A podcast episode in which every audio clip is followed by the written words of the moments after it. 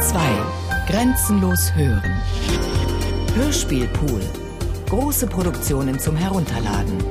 Mehr Informationen unter www.bayern2.de.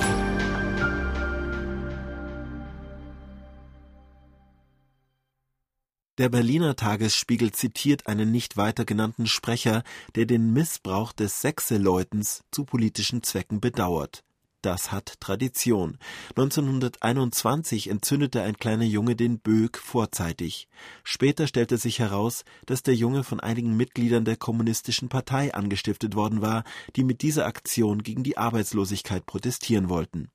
Eine Schandtat kommunster Art, schimpfte tags darauf die Neue Zürcher Zeitung. Die Drahtzieher wurden zu sechs Monaten Arbeitshaus verurteilt. War die Schlepperin von Rotkäppchen unter den Drahtziehern? Wer sonst soll die Frau auf den Plakaten sein, die die Umzugsroute des Sechseleutens rot färbt? Rotkäppchen ist rot und färbt ab.